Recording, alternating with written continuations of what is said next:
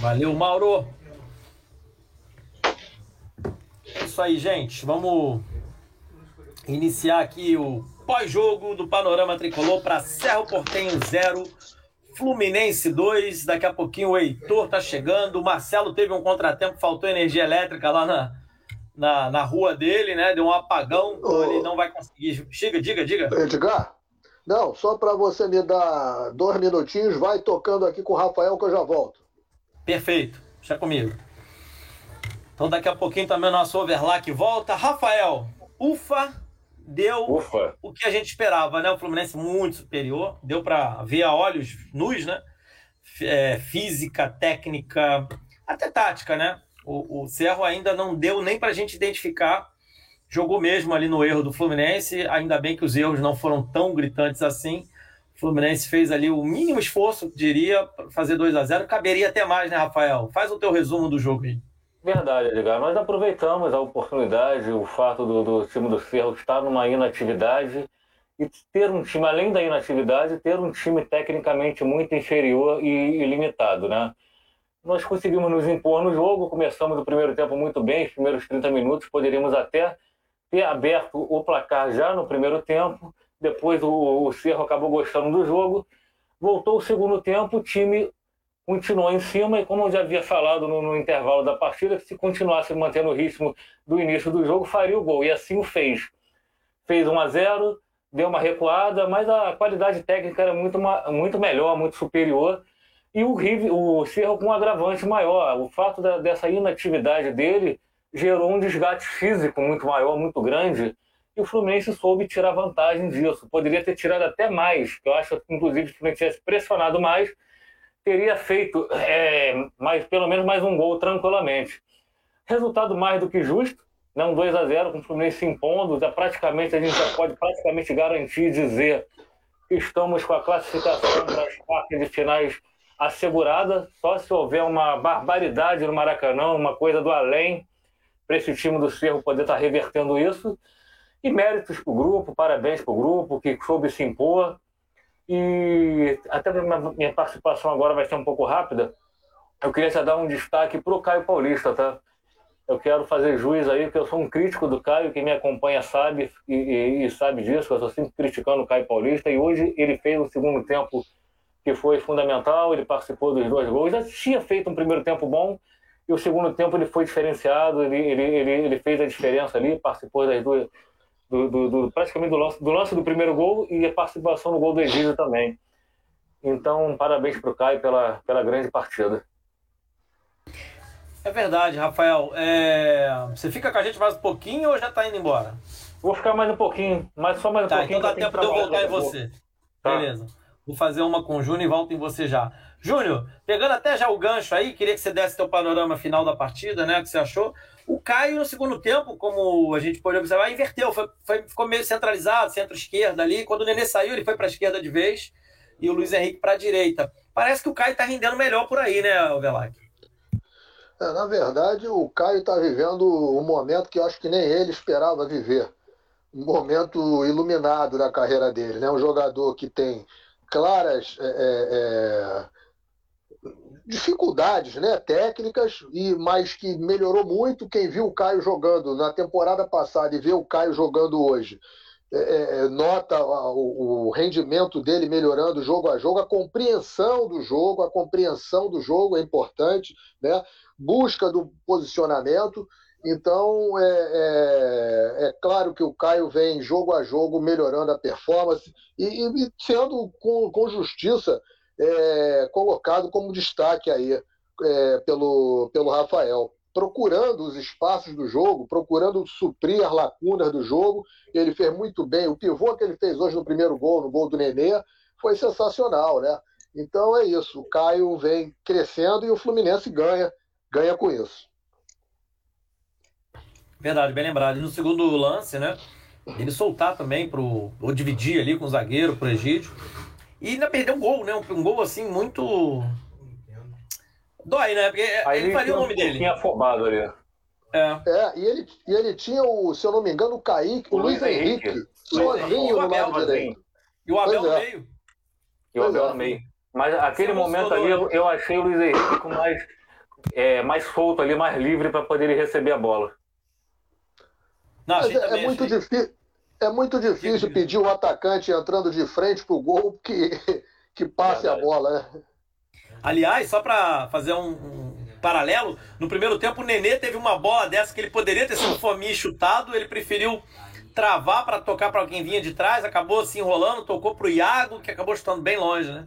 Então, enfim, é difícil, é uma decisão difícil mesmo. O atacante já está ali, olhando o gol de frente, o negócio é chutar. Heitor, boa noite, seja bem-vindo. Que bom, né, Heitor? Agora você vindo aqui fazer um pódio num jogo em que a gente é. vence e o Fluminense, de certa forma, foi amplamente superior. Mas já era meio barbada isso, né, Heitor? Boa noite. Sim, sim. O Fluminense foi bem superior e aí contou com as atuações individuais que realmente foram, foram bem interessantes hoje, de quase todos os jogadores da equipe. E, mas realmente a, a, disparidade das duas equipes ficou bem clara, ainda mais contando que o Cerro não joga muito tempo, sentiu isso também.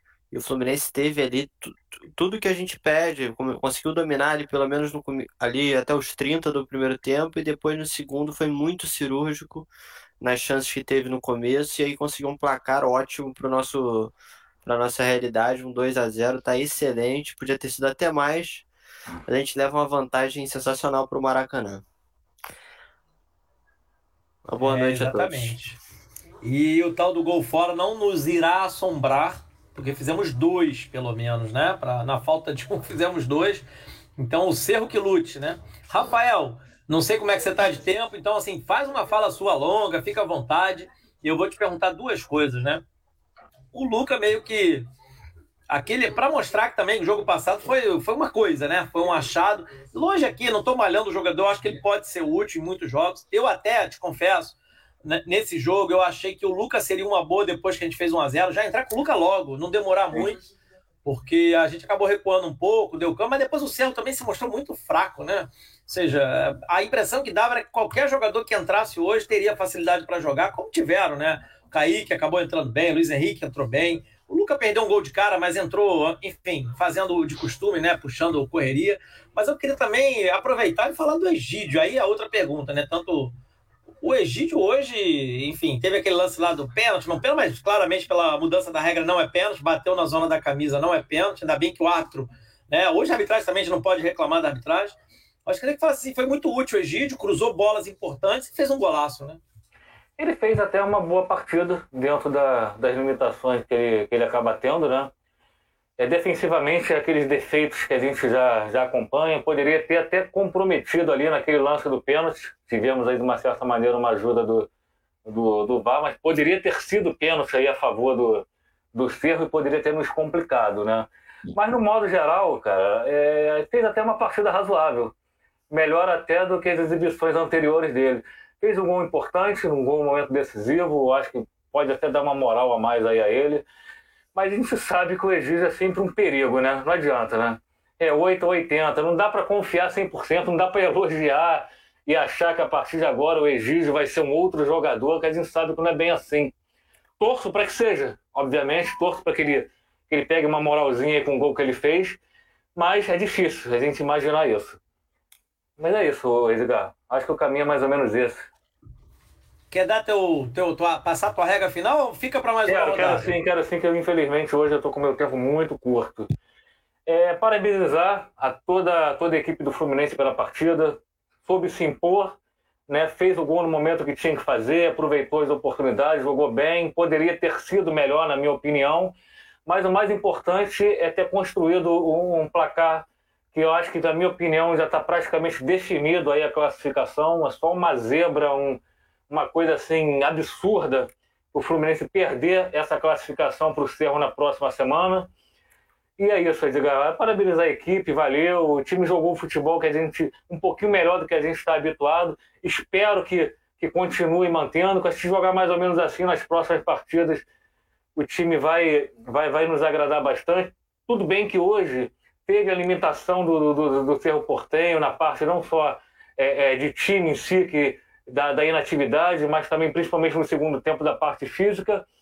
Mas não dá para deixar de elogiar. É mérito sim para o time por ter, ter se colocado, se impondo no jogo e vencido a partida. Perfeito, Rafael. Bom, bom trabalho. Mais uma vez, ótimo compartilhar contigo aqui dos comentários. Está ficando uma equipe Obrigado quase aí, fixa todos. já. É isso aí. E uma boa noite, um bom pós-jogo, um bom pós-jogo para todos aí. Um grande abraço.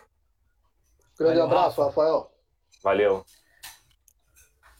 Bom, gente, vou passar os comentários da galera para a gente ter um tempo também de raciocinar um pouco sobre a partida. O que já prepara aí, já fica. Se quiser comentar também algum comentário da galera. José Tavares, Fluminense com garra, valeu. Acho que hoje, mais do que garra, né, José? O Fluminense jogou futebol, né? Que pese tudo isso que o Rafael alinhou pra gente, o Cerro. Aliás, a gente não pode reclamar, né, gente? Na Libertadores, a gente tem pegado os adversários com algum problema. Os colombianos tiveram que jogar praticamente fora de casa, contra a gente jogando em casa, por conta do que estava acontecendo na Colômbia, isso afeta. Não, não tenhamos dúvida disso. O River com a questão da Covid, né? Aquela reviravolta da Covid. E agora o Cerro, depois de uma inatividade, mas isso é um problema do calendário paraguai que eles têm que achar a solução, isso não é problema do Fluminense. O André jogou de Summer. Na verdade, o André jogou muito, né? O André fez uma partida segura, Muito, a gente muito, muito. Não, não precisou se preocupar com aquele eixo, né? De meio campo, o Lucas é sinistro. Pro bem e pro mal, né? Hoje ele perdeu um gol que poderia ter feito o nome dele mais uma vez aí, mas acontece. O Luca perde esses gols, gente. É, é, é essa a carreira dele. Senão ele seria um cara ó, de, outro, de outro patamar, né? Como diria o Bruno Henrique. Parabéns aos jogadores e ao Roger pelo time bem postado. Edgar, avisei que o Ceará é horroroso. É isso, é, a gente já a gente tocou essa bola aqui. é, Comparado com o Fluminense, é mesmo, horroroso. Pro nível Paraguai é ótimo, tanto que tá na Libertadores, por isso. Diga, diga. Não, eu queria pegar um gancho nesse comentário do nosso querido Jader, é, em que ele parabeniza os jogadores e o Roger, e eu coloquei aqui o Roger hoje como um dos, um dos meus destaques. O trabalho do Roger hoje foi é, é, assim muito bom. Ele, o time se portou de uma maneira muito boa dentro do campo, independente de ser de ter um adversário é, é, de qualidade inferior, porque nós já jogamos com outros de qualidade inferior e não conseguimos jogar, né? E hoje nós jogamos. E até as, as substituições, que tem sido ponto fraco nesse trabalho do Roger também, hoje ele foi muito bem nas substituições. E, é, até o Wellington, mas o Wellington já entrou, o jogo acabado, não, não- é aquela história só para entrar e, e marcar ponto mesmo.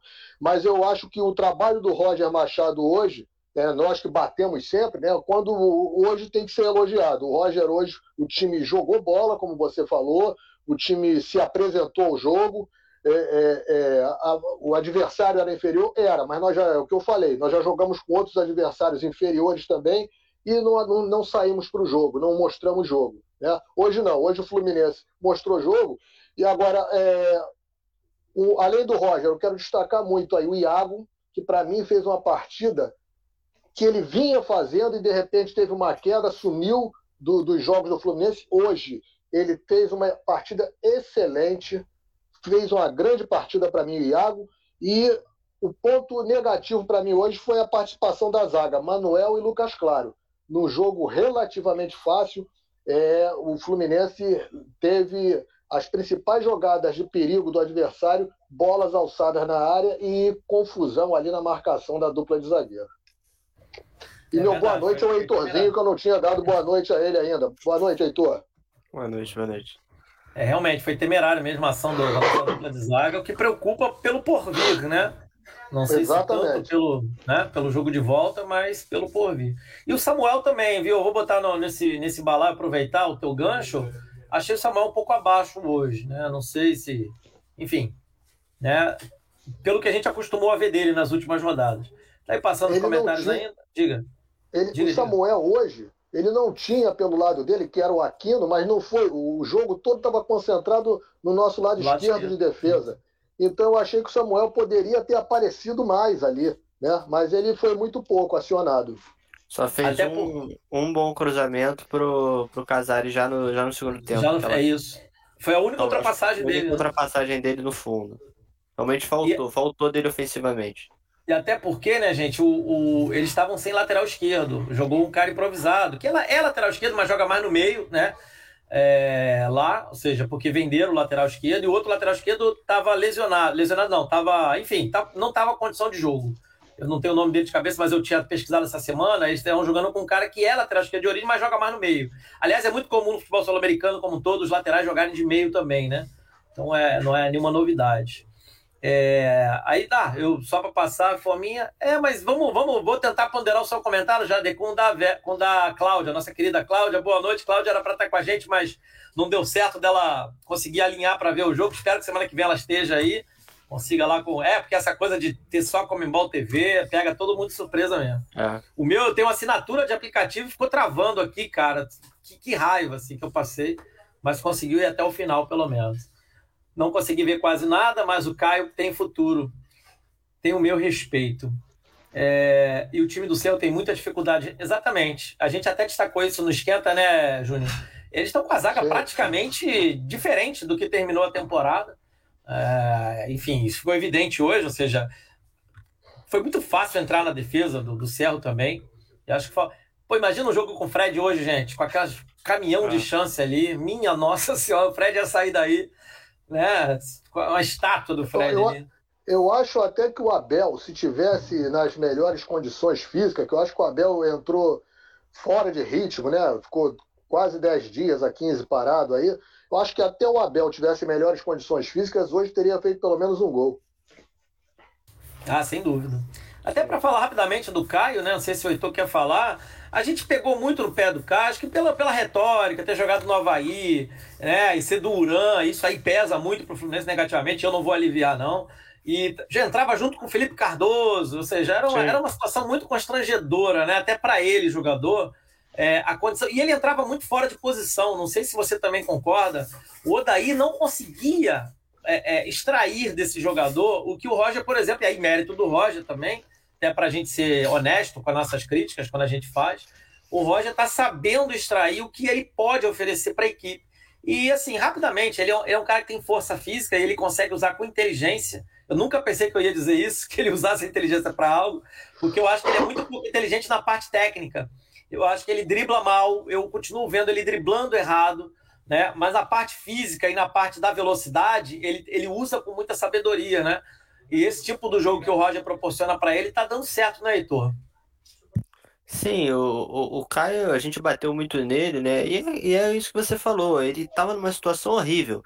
Ele entrava, ele primeiro ele foi contratado junto com o Felipe Cardoso, ele entrava junto com o Felipe Cardoso, e isso já a gente já liga naturalmente, a gente liga um ao outro, né? A gente já fala, é, vai entrar o Caio Paulista e o Felipe Cardoso, em figurinha dos dois juntos, é tudo era eram os dois. E aí, tanto que no final do ano, quando a gente renovou só com o Caio, mesmo a, a, a, a torcida veio abaixo em cima, né? E aí ele conseguiu ir lentamente ali, ganhando respeito e, e conseguindo render melhor. E do jeito que você falou, ele tem a força física que ele sabe utilizar. Às vezes ele, ele peca na, na tomada de decisão, mas é aquilo que eu até comentei quando eu estava vendo o jogo. Se um jogador com aquela força aquela inteligência física. Se ele tivesse uma tomada de decisão ótima, ele não estava no Fluminense. Ele estava em algum time da Europa jogando em alto nível. E jogou su super bem mais uma vez, assim, com alguns erros de tomada, mas só o jeito que ele pegou a bola para carregar para a fase ofensiva já ajudou demais a equipe. Isso é uma coisa que ele vem fazendo nas últimas partidas com realmente com excelência, essa, essa correria dessa tomada. Uma, já trazendo um, um, um para falar, né? Eu acho que um, o cara do jogo, né, escolhido pela Comembol, e acho que todos concordamos, realmente foi o Nenê, que teve uma, uma, uma grande atuação no meio de campo. E vê, a gente viu hoje o Nenê, talvez o melhor que a gente pode esperar dele. Um Nenê que voltou para ajudar na marcação, na recomposição, formando ali aquele quase um, sempre um 4-1-4-1 com o André ficando entre linha. Isso ficou claro em vários momentos do jogo, principalmente no segundo tempo. Ele ali, é, na minha visão, o Abel está em campo, alivia um pouco o trabalho que ele tem que fazer, e por isso, e até pela, lógico, né, ele já foi poupado, já pensando em chegar voando, e chegou, conseguiu jogar até, geralmente ele consegue jogar no máximo ali até o início do segundo tempo. Esse jogo ele conseguiu jogar em um nível bom até sair, que é uma coisa rara, geralmente quando ele sai já está esgotado, dessa vez ele saiu ainda até, até questionável substituição, que eu sou eu, eu gostei, mas, mas assim, geralmente é, é, é, unanimidade que ele tem que sair, dessa vez tem tanto. Realmente eu acho que o Nenê sendo utilizado assim, em jogos pontuais, sendo poupado para poder chegar no, no, no, auge físico numa partida, ele pode entregar muito como ele entregou hoje. Bateu uma, uma falta na trave que é espetacular. Você considerar que a barreira andou ali um, um absurdo e ele ignorou isso, bateu com uma força impressionante. Podia ter sido gol, ele faltou centímetros para a bola entrar e foi realmente o cara da partida. Acho que pode dar esse é um assunto que a gente vai falar bastante ainda hoje sobre ele. É, eu vou, eu vou até fazer uma ponderação. Eu, eu, o pessoal acho que está animado com o Roger. É normal quando vence também, a gente só vê virtude. Mas eu achei que ele errou nas substituições. Mas assim, pouco, pouco fez diferença porque o Serro, gente, é muito fraco mesmo. Foi o que eu falei. O nosso nível técnico nossos jogadores, qualquer um que entrasse seria superior ao Cerro. Né? Eu só tenho minhas dúvidas com o Wellington. Também não deu nem para ver o Wellington em campo, ainda bem, né? Enfim, mas vou passar aqui rapidinho, ver se a gente fica em linha com, com a galera. A gente taca fogo aqui, que tem muita coisa pra gente falar. Minha bateria vai esgotar. Bota para carregar aí, meu amigo. Muito boa a arbitragem. Também achei. Achei a arbitragem de nível sul-americano. A arbitragem é. deixa mesmo as, as pancadas pra... correr, entendeu? Sim, tem que, tem que ser justo que dá para questionar ali a tomada de decisão no, no gol no lado do Cerro, né? O, já deu para ver que não estava impedido. Não, o Samuel dava, sei lá, dois dava, corpos de vantagem. Ele dava bastante condição e o juiz foi precipitado ao optar não, não seguiu a recomendação de esperar o lance finalizar, né? O Bandeira é, o não. Né? O Bandeira é, levantou o, imediato. Mas ele, mas ele levanta. O juiz tem que é. Ele Bandeira para o lance, né?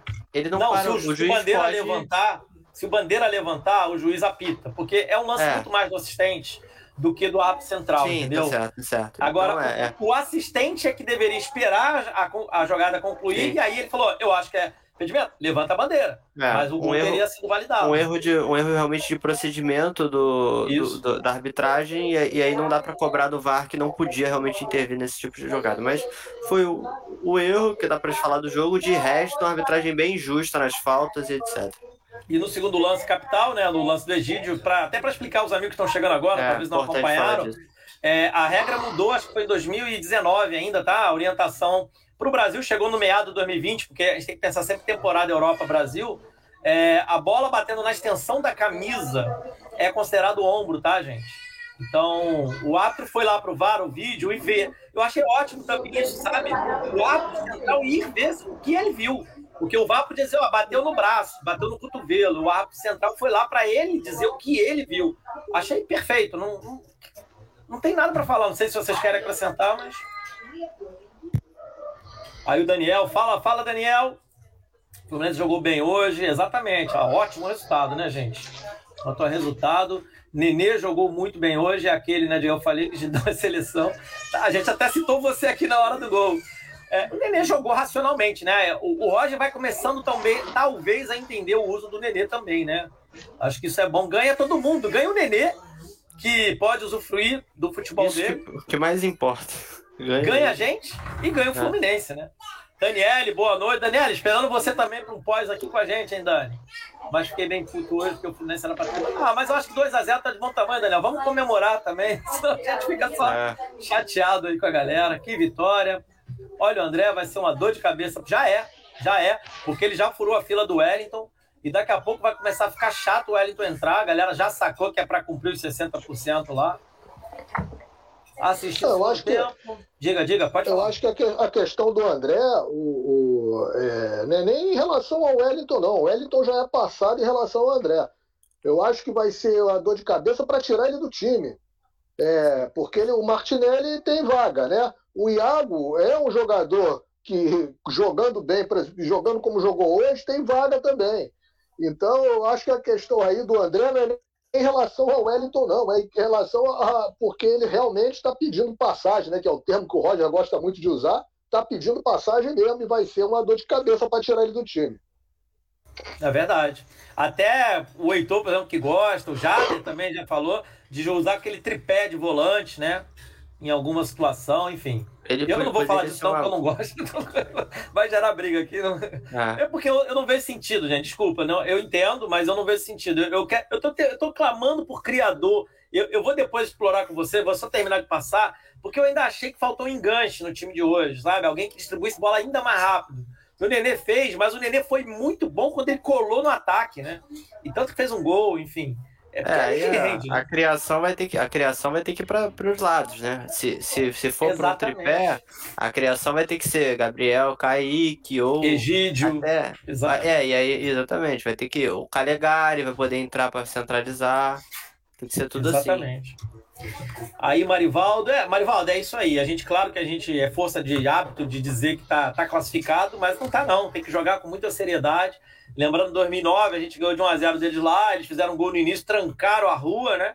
E aí teve que o Gum, aquela coisa maravilhosa do empate, depois o Alan driblando o goleiro no meio de campo, mas foi sofrido o jogo, tá? Foi moleza não. Boa galera do Panorama, Caio Paulista é um caso de superação, vou degustar. É isso, é isso aí.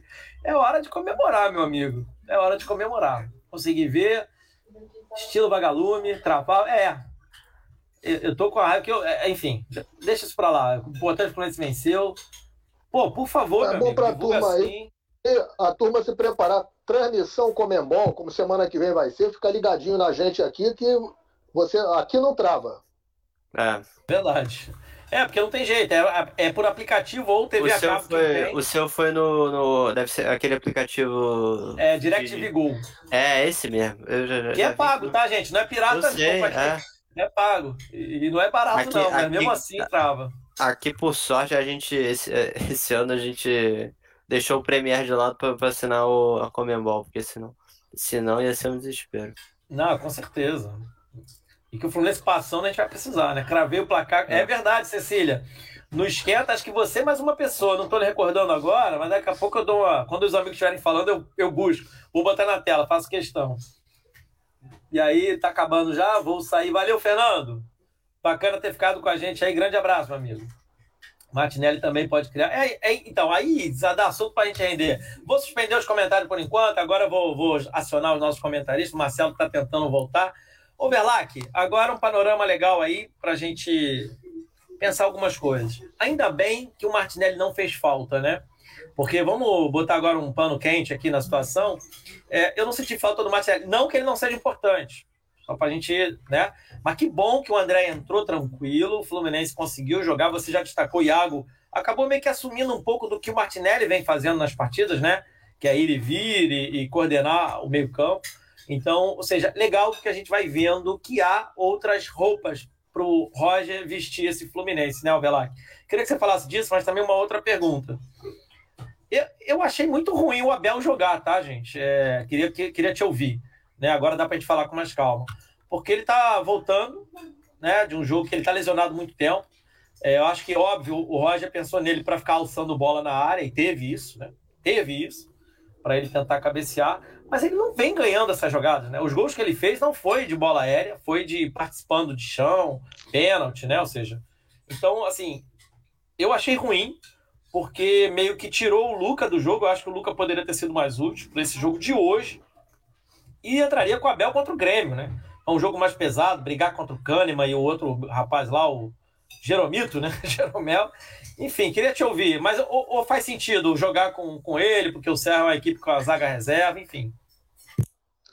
Não, é, começando já pelo fim, então. O Abel, eu acho que a questão física influenciou muito aí a, a a participação dele no jogo. Ainda assim, o Abel teve presente em pelo menos três lances é, reais de gol. No primeiro tempo, aos 11 aos 24, uma delas de cabeça, né, que ele errou a, a cabeçada, cabeceou de, de ombro, e no segundo tempo, aos 21 minutos, em que ele dá uma cabeçada e que o, ela passa tirando tinta da, da trave. Né? Então, assim, eu acho que a questão física dele hoje influenciou muito a atuação. Ele não conseguiu dar aquela, aquela rotatividade, né? É, dar uma rotatividade maior ali, uma fazer aquela rotação que ele quando entra normalmente faz, né? E a gente sente a diferença porque normalmente ele entra no lugar do Fred, que já não tem condição de fazer essa, essa rotação ali na frente, né? E o Abel entra fazendo. Hoje ele não estava no melhor da, das suas condições, não conseguiu. E aí realmente é, se esperava, todo mundo esperava que face às últimas atuações do Luca, fosse ele a, a, alternativa a ser utilizada pelo, pelo Roger. Né? Mas o Roger fez a opção de começar com o Abel e entrar com o Luca depois.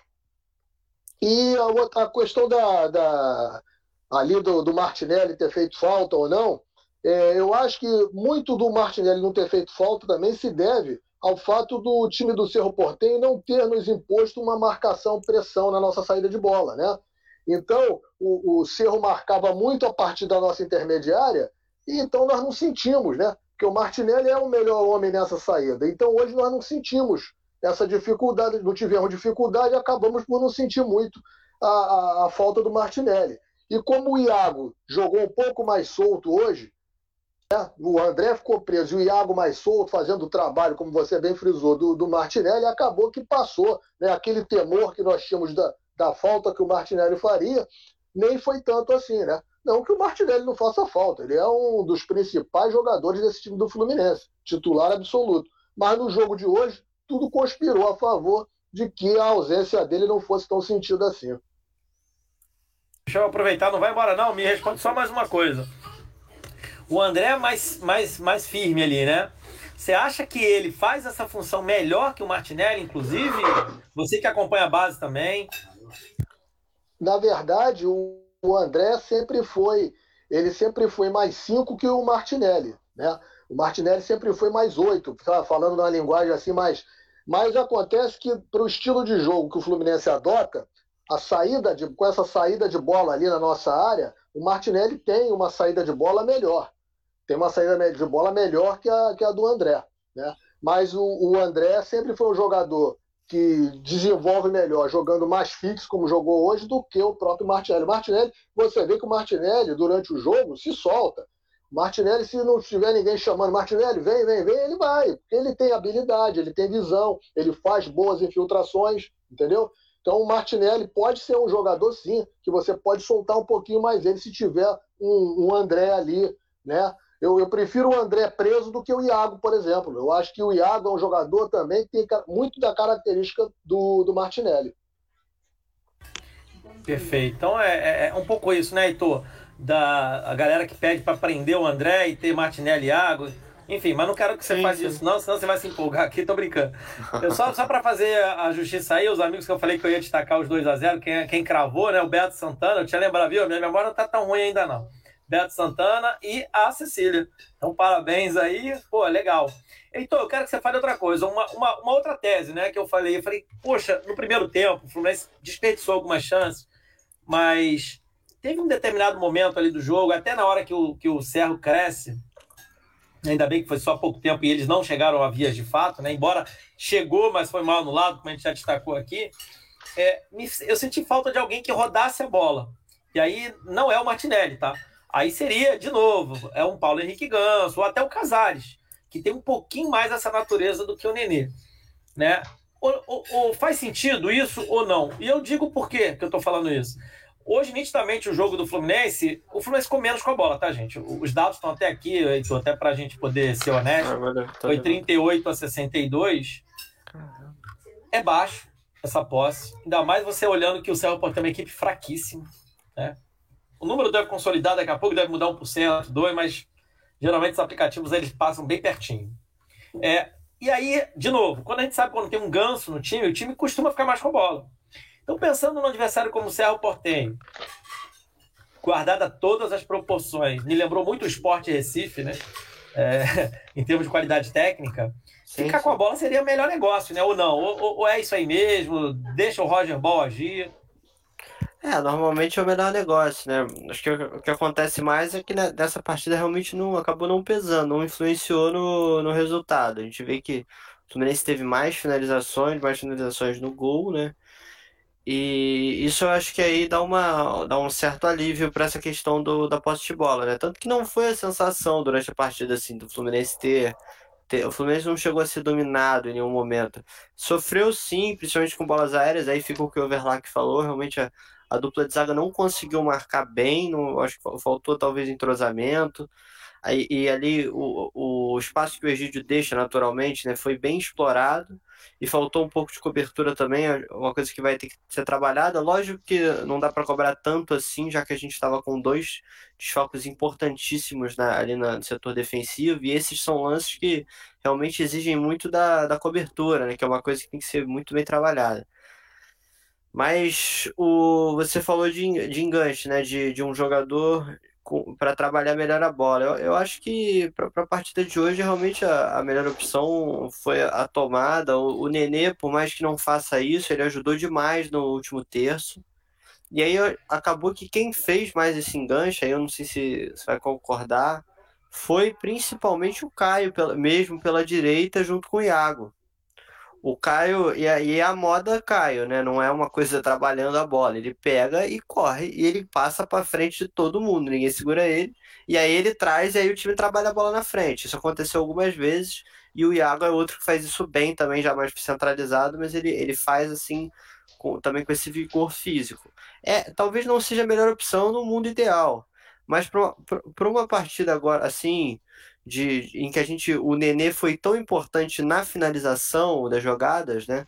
A gente ele fez, ele deu ali um passe importante no gol do e fez o outro gol realmente uma, uma, foi muito vital ali para o final, então acaba, na minha opinião, sendo essa conta acaba fechando no, no final, com, como a gente tem outras pessoas para conseguir fazer essa trazer essa bola para o ataque, mesmo ficando com menos posse. Inclusive, Heitor, eu durante o jogo eu cheguei a fazer esse comentário no primeiro tempo que o Caio jogava de meia. Inclusive, se você lembrar, o primeiro lance de perigo que foi aquele chute do Nenê aos seis minutos, é uma bola metida pelo Caio Paulista por cima para o Nenê e o Nenê dá aquela, né, aquela de, de, de aquela chapada de, de lado, né, de, de lado na, na bola e o, e o goleiro faz a defesa. Você foi perfeito aí na, na sua análise. E até pegando uma coisa que o pegando o mapa de movimentação, se a gente conectar três jogadores, Heitor, e aí olha só que interessante. André, Nenê e Caio, você fecha o campo inteiro. É interessante. Pegar e colocar um mapa de movimentação em cima do outro, né, em camadas. O campo inteiro foi coberto com esses três jogadores. É, isso é legal. Verdade. É, porque não é tão comum. Verdade. E aí, falando do mapa. Eu, eu vou. Diga, diga. Trazer diga. já, até usando o mapa aí para falar. Realmente um, um, que foi apagado hoje na partida e saiu, achei a, a, talvez a melhor medida do Roger no jogo, o Gabriel, né? Realmente apagado no, no, primeiro tempo. Assim, e aí a coisa que o Roger raramente faz, né? ainda mais com o jogo 0 a 0 Ele teve, o Roger teve a personalidade de mexer, já tirar ali o, o, o Gabriel logo de cara, porque realmente. E aí não é nenhuma questão de. Eu não achei nem do esquema, porque todo mundo do ataque participou, só ele que não foi realmente o garoto, né? Normalmente vai oscilar e é isso. E aí colocou o que estava numa, numa crescente, né, que é o Luiz Henrique, e, e o Luiz Henrique conseguiu continuar nessa crescente aí pro, pro pessoal que. Muita gente que, quando ele começou nessa fase ruim, que realmente foi bem ruim por muito tempo, mas que, que não via qualidade nele, dá para Isso desde o ano passado, dá para ver que o, o garoto tem muito futuro só só estava realmente passando por um problema e agora retornou e, e a, recuperou aquele um contra um dele. Uma coisa que tem que levar em consideração também, entrando do lado direito, né? Foi quando ele rendeu melhor. E aí tudo bem, vai ter uma briga realmente com o Kaique, né? São dois jogadores de gerações diferentes até, né? Por isso eles não, nunca jogaram juntos na base, então tem, ainda tem essa. Eles vão bater mesmo e aí o Roger vai ter que saber trabalhar. É, é, é a gangorra, né? né? Que é, vai ser. É é, é a gangorra que vai passar vai passar todos esses garotos. Né? O Luiz Henrique teve a, a oscilação, né? sentiu bastante, está voltando com uma confiança muito grande, porque as jogadas que ele tem feito, né? as jogadas individuais que ele tem feito, é de quem está com confiança lá em cima. Parte dele hoje enfileirou uns três, quatro jogadores do, do Cerro ali, né? Então, e o, e o Gabriel Teixeira tem uma outra, uma outra questão desses garotos todos, talvez tenha sido o que menos se adaptou a esse tipo do jogo do Roger, que obriga a voltar para marcar. Né? Não é característica dele e ele se força a fazer isso e acaba prejudicando no que ele tem de melhor, que é a jogada do meio para frente. O Luiz Henrique, por sua vez, deles todos, foi o que melhor se adaptou a isso. E tem uma força física também que é muito grande e que lhe dá né, um privilégio na hora de exercer essa, essa função. Então, o Gabriel está tendo aquele momento de, de oscilar, porque ele não está conseguindo dar o suporte na marcação e, ao mesmo tempo, ele não está conseguindo render na frente também. É um momento, é, um, é, uma, é uma coisa aí, um, uma brigazinha boa aí para o Roger resolver e, naturalmente, se tiver um que entrar, o outro sair um pouquinho, é natural também, faz parte do jogo. É, eu ia até falar o seguinte, a saída do Gabriel tem uma outra coisa, né? Que também o mapa de movimentação ajuda a entender e o que a gente viu no jogo. O, o Egídio ficou com aquele corredor, porque o Caio acabou centralizando muitas das vezes, né? É, e o Egídio foi embora. E o Fluminense usou, usou mesmo, né? Então tem isso também. Às vezes os jogadores ficam muito disputando no mesmo espaço do campo. E é por isso que eu falo, toda a coisa de três zagueiros ou três volantes. Para mim só faz sentido se a gente vai liberar nossos alas de vez. Aí Sim. eu tô dentro. Concordo, assino embaixo. Agora, se vai ficar essa coisa dos caras ter que ficar indo e voltando, aí eu, eu vejo que você vai perder uma posição de meio ataque, entende?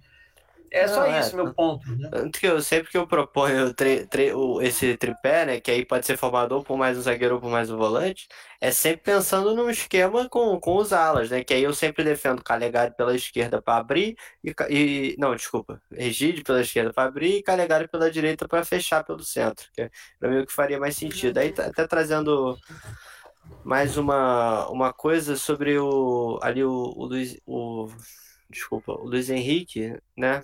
Realmente entrou bem e pela direita, né? E, e aquilo que uma coisa que não sei se vocês também percebem, é normal dos garotos, né? Quando sobe, tem aquele pico, a maioria, né, de qualidade que a gente tem, tem aquele pico inicial de empolgação, rende bem.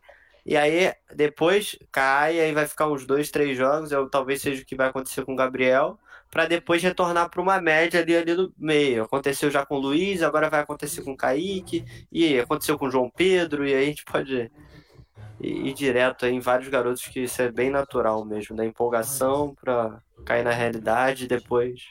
É, não, é isso. E, e, a comissão técnica saber trabalhar, né? Porque sim, sim. senão também você manda para fora do clube um, um, uma joia, né? No sentido. É, era o que já queriam fazer com o Luiz, né? Com o Luiz, exatamente. Que ele ficou vários jogos apanhando até poder recuperar o futebol. E é isso. E ainda mais pra gente tem muita opção ali de ataque pela base, pelas contratações, é fácil fazer esse rodízio de preservar o menino alguns jogos, voltar e voltando para ganhar confiança. Dá um giro aqui rapidinho na galera aí, para prestigiando a gente. A Vera, meu filho assistiu na TV, eu preferi prestigiar. Valeu, Vera. Brigadão tá com a gente aí. Show de bola. Caio jogou muito bem, exatamente. Boa noite. Ganhamos o jogo com a entrada do Luiz Henrique. Até que enfim o Roger acertou na leitura do jogo. É, foi, foi boa mesmo a mexida. Né? Era temerária porque. Não, não pelo que aconteceu, mas pelo que a gente imagina. Na hora que a substituição é anunciada, a gente pensa assim, pô, o que está acontecendo, né? Mas depois que você viu em campo o que aconteceu, acho que fez sentido, né? Até vocês destacaram agora no comentário que vocês teceram agora há pouco. Aí, para destacar a coluna Paulo Andel, nosso que é um homem-máquina que escreve na velocidade da luz, já está aí online no panorama tricolor, as considerações dele do jogo e também do Mauro. O Mauro tá saindo do forno já já também. Então, não Ô, perca a leitura aí. Diga, diga. O fato que o Heitor ainda agora salientou, né? É segundo jogo seguido que o Roger mexe no intervalo, né? E sem ser por contusão. Talvez vá mostrando aí o entendimento daquilo que a gente vem cobrando também, né? De novo. Sim. E vai mostrando também que o Roger, apesar de dizer que não, tá começando a entender que a torcida também entende de futebol. Ué. A gente vê, pô. Né? Aliás, é pra gente o produto. A gente é, quer ver então. melhor. Ué, o produto final é pra gente, ué. É. Aí, ó, falei 3x1, é, acertou na distância de gols, né? A diferença. Mas ainda bem que é. não foi 3x1. Eu prefiro 2x0, gente. Sa saber que você não tomou o gol, pra mim, é muito bom. Assim, né? Pra falar a verdade, eu já queria ver um o Fla-Flu na semi Seria... Ah, eu, eu, não, eu tô fora dessa daí. Não, Se eu pudesse pegar agora, como é que é? Quais são os outros times aí, Heitor? Me ajuda aí. Agora é pegar é... agora Defesa e Justiça. É, assim, é, def... é Defesa e na, e na, final Racing. É o. É, por... o Vélez, é o não, o Vélez já foi. É, e... Não, é Racing. No, o Fluminense, o Fluminense e, e, e Cerro é um dos poucos confrontos. É, os confrontos, na maioria, são times brasileiros e argentinos contra os outros. Sim. Provavelmente nós vamos ter, ter brasileiros e argentinos a partir das quartas de final, se né, tudo correr dentro da, da normalidade, vamos dizer assim, embora o futebol. É, sim. E o Barcelona, embora o futebol. E o Barcelona. É, diga, pois diga, é. Não, era isso, era isso aí que eu tava falando. Eu não sei, o Atlético não, pra, e o Boca terminou 0x0? Terminou 0x0. Lá na Argentina, quer dizer, o Atlético agora leva para casa. É. Mas, de, de novo, aquilo que eu comentei nesse jogo de hoje, se o Boca faz um gol no início, é assim: Atlético se vira. O Boca vai ficar lá atrás. O ah, mas o Boca não joga assim. Joga, todo mundo. Com o negócio do gol fora, te condiciona a jogar assim. Por isso que eu não gosto do gol fora, mas aí é uma outra discussão. É, aquele 0x0 aquele zero, zero fora de casa é uma, é uma lenda. Tem um, é. tem um outro fator que tem que ser começado a levar, a ser, começar a ser levado em consideração, dificilmente deixaremos, deixaremos de ter público a partir da próxima fase, né? Já está é desenhado que nós vamos ter vamos, público a partir. Tem que ver como isso vai ser trabalhado fase. pelas prefeituras. Ver como as é, prefeituras o, vão lidar com isso. Ah, o jogo de hoje é que não Depois do que aconteceu aqui no Maracanã né? no último final de semana, eu acho que a prefeitura. Não, é isso mesmo. A, a, a, a notícia que a gente tinha é que até horas antes a prefeitura de Assunção tentou viabilizar público, né? Então imagina se tivesse público hoje e se esse público interviesse, né, é, psicologicamente na partida, a pressão do Fluminense botar público no estádio ia ser enorme. Não tem nenhuma dúvida disso. Sim. É, enfim. Mas aí, Daniel, é só para te falar, é claro que assim, seria mágico, né? É, na relação hipotética. Eu não diria nem semi, não. Imagina uma final. Fla-Flu contra o rival histórico, a gente ganhar uma Libertadores. Aí é magia, né, gente? Mas, de novo, é. geralmente é campeão quem pega aqueles caminhos bem mais tranquilinhos, é, sabe? Primeiro, primeiro é. que falta muita coisa para chegar nessa semifinal ainda. Exatamente. E segundo que é aquilo. É. Aí ele mesmo já falou, então, tá vendo aí, ó? Falta, é. Exatamente, vamos com calma. Porque, como ó, eu queria até ilustrar, o Velac trouxe. Olha os confrontos, gente. Serra e Flu, Atlético e Boca, qualquer um que passar é pedra brava, né? Uhum. São Paulo e Racing Clube. Esses são do outro lado, né? Esses, esses e, tá não, mas é sorteio. Agora. A próxima fase é sorteio, Heitor. Não, Quarta não, não. é sorteio. Não, Sim. não é não, Edgar. Não é, Edgar. Não, não. Ah, não, isso é Copa do Brasil. Perfeito. Libertadores e chaveamento. Isso. O, no, o nosso lado da chave, a gente pega o, o vencedor de... Peraí, o Barcelona pega quem? Barcelona tá pegando Vélez Sarsfield. É, a gente pega o vencedor de Barcelona e Vélez. Isso, isso mesmo. Do outro lado é Inter e. Inter e Olímpia. Inter e Olímpia, Flamengo e Defensa. Flamengo e Defensa, exatamente. Então, é só, mas é só para ilustrar o que o Velag falou. Dificilmente vai dar uma zebra, pode dar. E, gente, o Barcelona não é zebra, não, tá jogando banho, tá? Eu assisti o jogo do Barcelona, tá muito bem. É uma equipe daquelas que faz até suar espinha, suar frio na espinha, aquele frio na espinha da LDU naquela época que a gente jogou contra, que a LDU acho que talvez fez a, o melhor time da sua história. E o Barcelona tá bem ajeitadinho. Vocês sabem o resultado de hoje da É isso, é 0x0 Atlético e Boca. É o único outro jogo isso. já. E começou agora o São Paulo.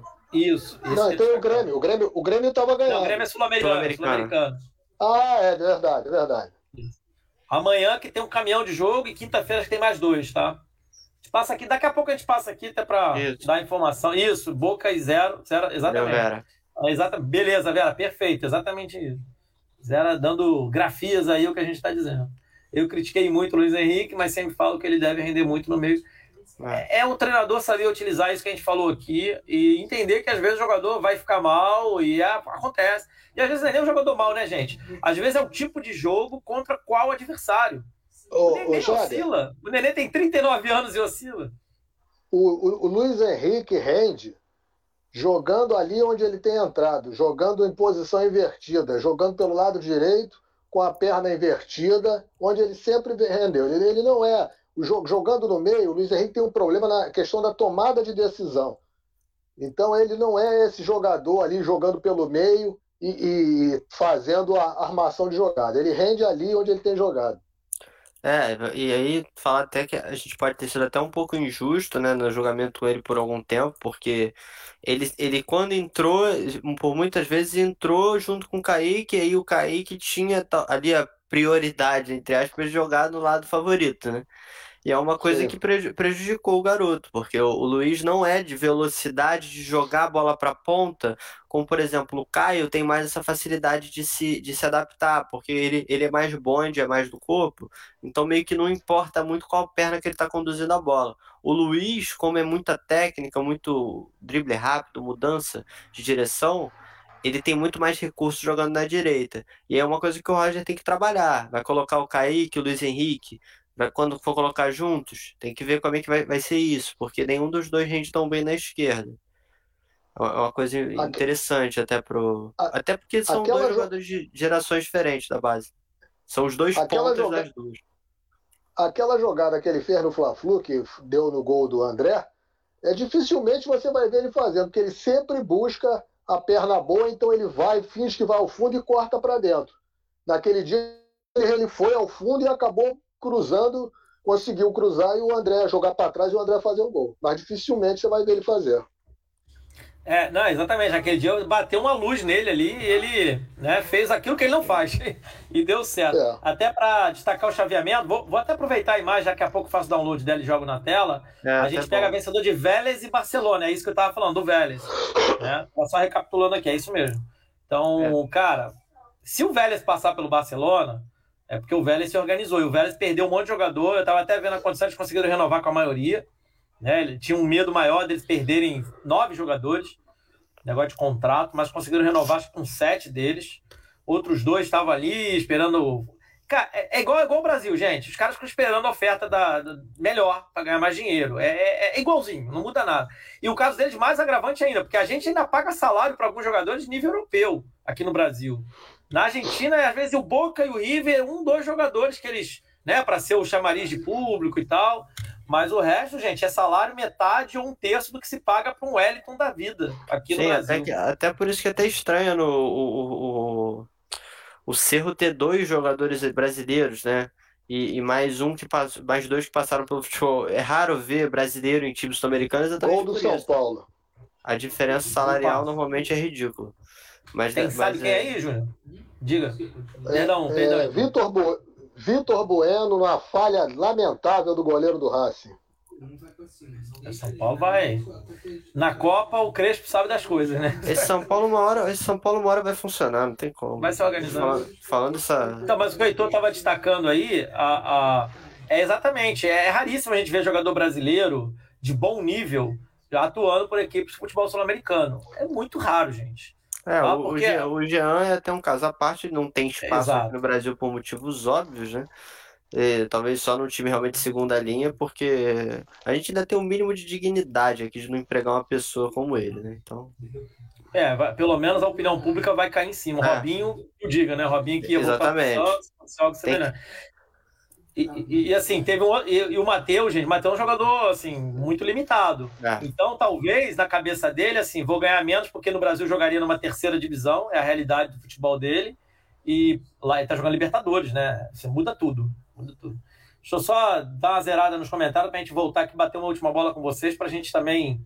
É, já estamos aqui três horas e meia, eu e o Overlack, mais a galera que já saiu.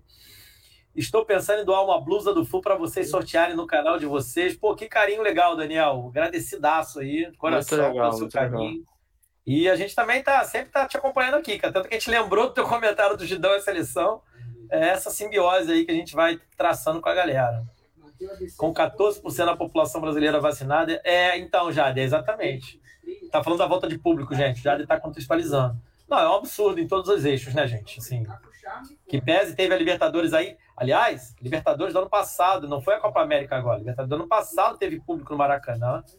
Ah, o Flamengo na final do Carioca botou lá 100 pessoas, 150, 200 pessoas. Botou não, mesmo, o, junto com a o Flamengo, o, Fla, o Flamengo já avisou que o jogo de volta contra o Defensa, semana que vem, ele vai levar para Brasília, porque lá ele tem certeza que vai, vai ser liberado. É. Entendeu? Exatamente. Então, é, as brechas estão sendo dadas e a gente vai conviver com esse inferno aí nas próximas semanas, não tem a menor dúvida. Vai ser uma infernização total. Vai ser também um tal de gente querendo correr, achar vacina não sei da onde aí para dizer que vacinou. Sabe como é que é o Brasil, né? Rapidamente camufla seus números, né, gente? Prefiro pegar o Vélez do que o Barcelona. Eu sou dessa opinião também, Daniel, mas é, pensa, raciocina comigo. Se a gente pegar o Vélez, é o que eu estava tentando raciocinar antes, acabei cortando meu próprio raciocínio. Se, gente, se, o Vélez passa pelo Barcelona, quer dizer que o Vélez superou um adversário muito bom.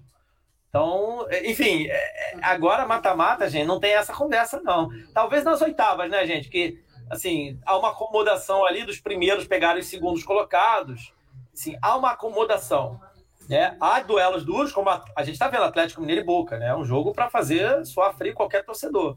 Mas há, há como o nosso, Fluminense e Cerro. Assim, a diferença de um para o outro é, é nítida. Também vou ver esse jogo. Tô, já lembra, lembra, lembrar que todos esses países sul-americanos, à exceção do Brasil, estão retornando de férias, né? Exato, eles, eles estão no calendário europeu, eles estão trocados, exatamente. Exatamente. Bem lembrado. Então, a vantagem para o futebol brasileiro. Tá todo mundo engrenado já, né? A galera já passou pelaquela Via Cruz que foi o estadual, já engrenou ali Copa do Brasil e as 10 primeiras rodadas do brasileiro. Aliás, é uma, é uma pré-temporada de luxo, né? Disso a gente não pode reclamar. O nível técnico Brasileirão é, é ruim? É. Mas comparado com o Sul-Americano, gente, é, é, é, anos-luz, tá? Até o argentino, hein? E olha que de vez em quando eu pego jogos do Campeonato Argentino para ver, é nível Campeonato Carioca, gente. Na boa, assim, é assustador. Eu quero essa camisa. Já, já tem até pretendente para camisa, Daniel. Foi falar aí na live. Detalhe, morrendo 1.400 Aqui no Rio de Janeiro são 800 pessoas por semana, viu? A média.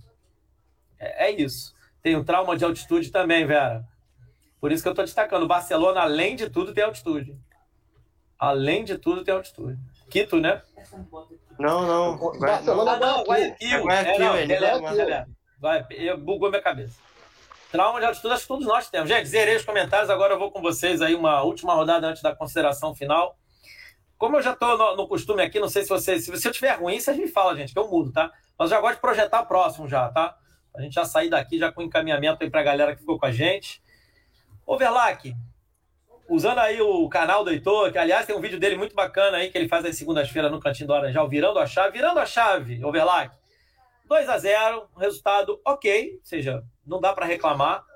É claro que tem que jogar a próxima rodada para valer, para fazer sentido essa vitória de hoje, mas dá para a gente ir um pouquinho mais tranquilo pensar no Grêmio, né? Final de semana, o Grêmio está vindo com o Filipão, que deu um novo ânimo, parece, aparentemente.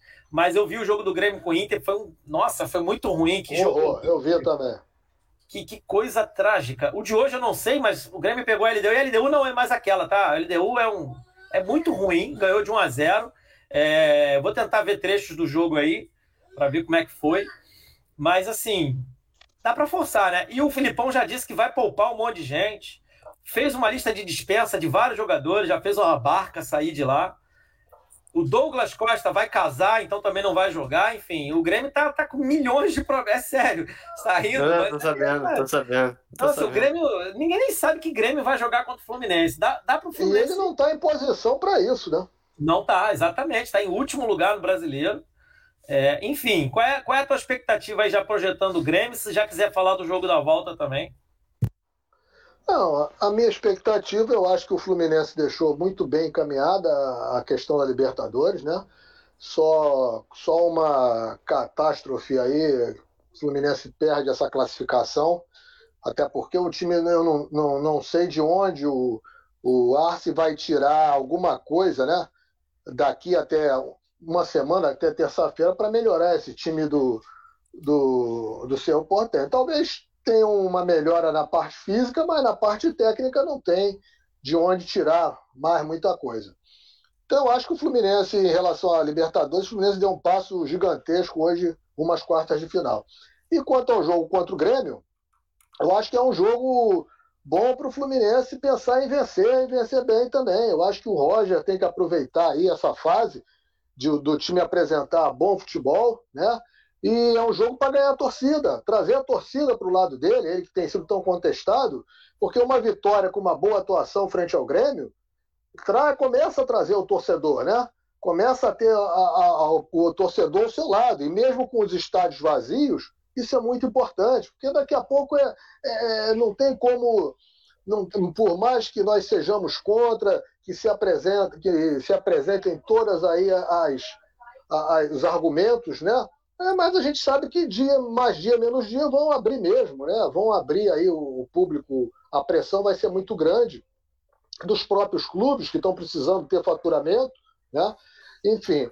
E se você, quando tiver esse retorno, você tiver a torcida ao seu lado, ela pode ser um, um décimo segundo jogador, né? Então eu acho importante que o, que o Fluminense vença o Grêmio e vença bem. O Fluminense tem condições para isso, o Grêmio não tem se apresentado bem, está com um técnico novo, mas o Fluminense tem mostrado aí alguns jogadores numa boa fase crescente, né? É o caso do Caio Paulista, próprio Luca, que vive aí um bom momento. Enfim, eu acho que o Fluminense deve sim vir com, com o que tem de melhor para esse jogo, né? Vir com o que tem de melhor e aproveitar e buscar a vitória. É isso, até para a gente então zerar a questão da altitude, gente, não tem risco de altitude mais, tá? Exatamente. É, Isso que eu ia então, falar. Então, Vera, pode ficar tranquila, fica em paz, minha amiga, fica tranquila. Jader também, até para pegar o comentário dele, ó, só não quero que o Flu jogue. Não vai jogar, essa temporada não, mais. vai jogar. Todo A não ser que o Barcelona, né, gente, a gente não sabe. A não ser que eles deem a louca e querem levar o jogo para altitude, mas acho, acho muito ruim. Mas é E ruim para eles também. Pra Pra eles, eles isso que eu também, ia é. falar. Eles têm, eles têm toque de bola, eles são um time muito bem organizado. Eles estão confiando no futebol deles, tá? E tá dando, né? Até aqui tá dando. É, Heitor, agora para você, pra gente você também te puxar aí um pouco mais pra conversa. Virando a chave, Heitor, olhando a para esse. Grêmio, aí vou até ó, pegar aqui o Jader já, já chutou o pau da barraca, hein, Jader? É. 4x0, não sei não, Jader. O Fluminense, O Grêmio é o por mais que Grêmio. esteja bem, tá jogando bem, ainda não é para 4x0 em ninguém, né? Essa água Será que o Jader bebe, eu não sei não. Ou já dá a receita pra gente aí, porque tá bravo. Olha, não dá, gente. 4x0, não, pelo amor de Deus, assim, né? Acho que não dá. Até porque o Filipão, uma coisa que ele sabe fazer bem, tirando o 7x1, e aí ali é outro capítulo à parte, é muito mais emocional do que futebol. É, é, os times do, do Filipão não tomam gol, não, gente. É, é chato fazer gol no time do Filipão, né? Será que o Fred joga no Maracanã? Não sei. Eu acho que Não, não, creio. eu acho que nem precisa. Não precisa, não. Mesmo que quisessem fazer um arranjo para ele voltar, a não ser que hoje a gente tivesse tomado uma, uma chapelada, né? É. E aí você tem que apelar para todo mundo, né? Até ressuscitar os mortos. Mas não, vamos deixar ele se Olha, curar, porque tipo- lesão no o- músculo da idade dele não é moleza, não. Pois é, o Fluminense é um time que não abre muito o jogo na questão da- das contusões dos jogadores, da recuperação, mas é, esse tipo de, de contusão que estão falando aí do Fred é coisa de 20 dias, pelo menos. Exatamente. Aliás, a Eliane, né, que tá aqui, ela é do canal aqui também, participa das lives do Panorama delas, no Cantinho do Laranjal, ela trabalha com isso, né? Ela falou que essa lesão é no mínimo 30 a 35 dias para terminar cicatrização, fisioterapia, retorno a gramado. Isso Então, gente, pode esquecer, assim, numa boa. Isso se. Isso, o, o se for no grau de leve, é Sim. Isso, se for gravidade mais alta, aí estamos falando de meses, gente. Meses. Exatamente. E tem que levar em conta que o Fred tem um histórico horrível de lesões e de inflamações. É, Inflamações que por o- causa de ó, cachaça, bebida. É, Tem Que que isso não- tudo é. é, aí tem que Atleta ser. de Gol do alto rendimento não pode beber, gente. Ou do Racing. Gol do Racing. Os Um um. compete. O São Paulo enfileirou uns quatro gols cara a cara, perdeu os quatro gols cara a cara. E aí é aquela máxima do futebol, quem não faz, leva. É, e, e- e é o São Paulo, né? O São Paulo tá fazendo isso. Heitor, virando essa chave, né? Como eu falei, então, só peguei os comentários aqui do. Ó, o Daniel já foi mais ponderado, falou em 2 a 0 É, tem, tem que aproximar mais do jogo também, né? Até lá a gente não sabe o que vai acontecer. O Grêmio tá horrível. Ele falou que não tá bebendo nada, o, o Jada. Mas tem aquilo, né? Esses times que estão em fase ruim sempre se dão bem. Exatamente. Então, isso aí, Heitor. Como é que, como é que você tá olhando que o Roger pode. Assim, o Roger já deu alguns indícios, né? Ele poupou bastante. Até a gente falou aqui no início, o Júnior tava, que o, o, o Nenê ter jogado 20 minutos ali, 20 acolá, na verdade já era uma estratégia para ele jogar hoje, né? Então o Sim. Roger veio dando espaço para ele respirar e descansar nos jogos. Então, E é três aquilo, jogos né? em que ele não jogou, é o jogo inteiro. E é aquilo, funcionou, né? O cara entrou hoje e Entrou jogou inteiro, né? até, até os 20 do segundo tempo, uma coisa que ele não fazia há meses.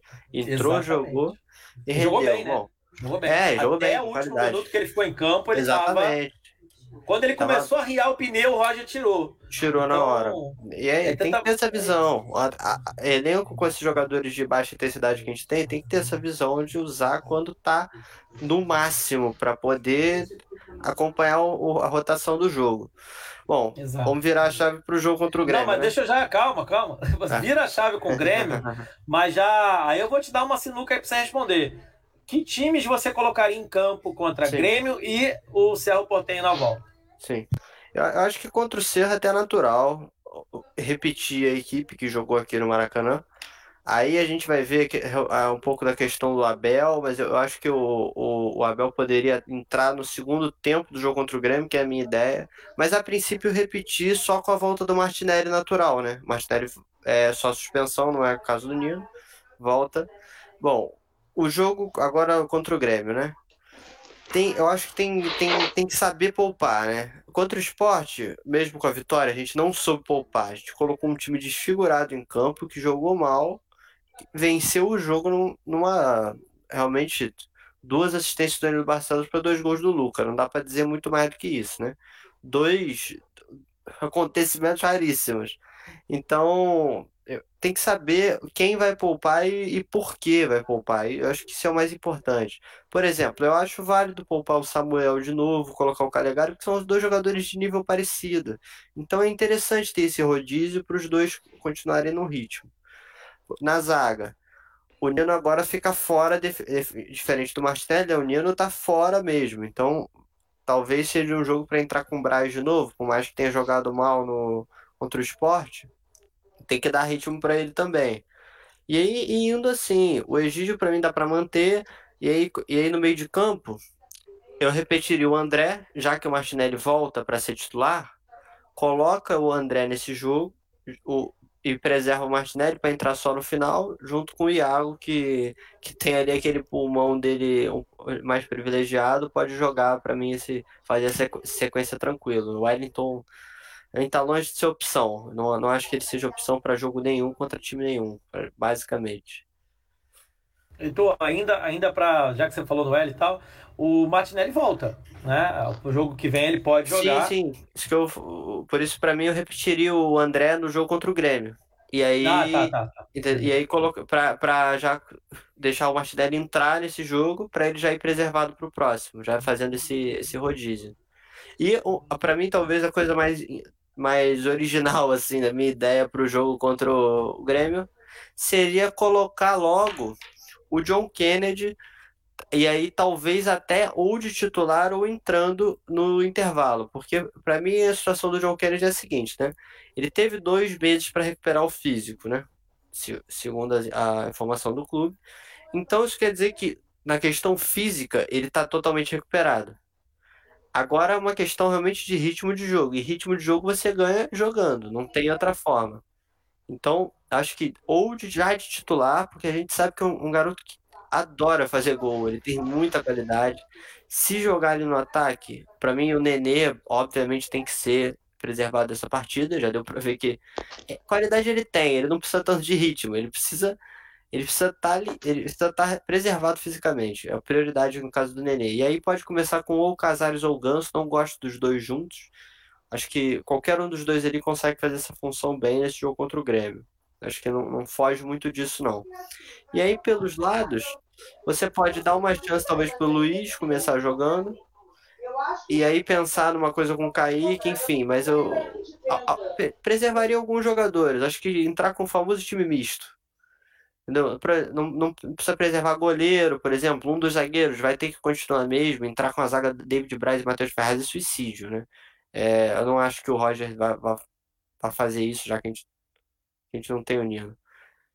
Então, para Pode falar, pode diga, falar. diga. Terminar, termina seu raciocínio. Não, é só para finalizar, então acho que a coisa mais original mesmo do meu, do, do meu que eu pouparia para essa partida é realmente o John Kennedy entrar na frente já para ganhar esse ritmo e ser uma opção mais válida contra na volta, que eu acho que pode render melhor que o Luca.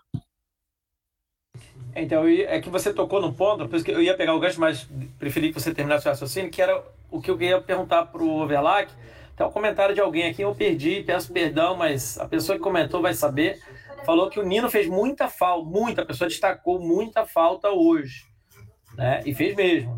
Se tivéssemos um adversário um pouquinho mais encrespado pela frente, sei não. Né?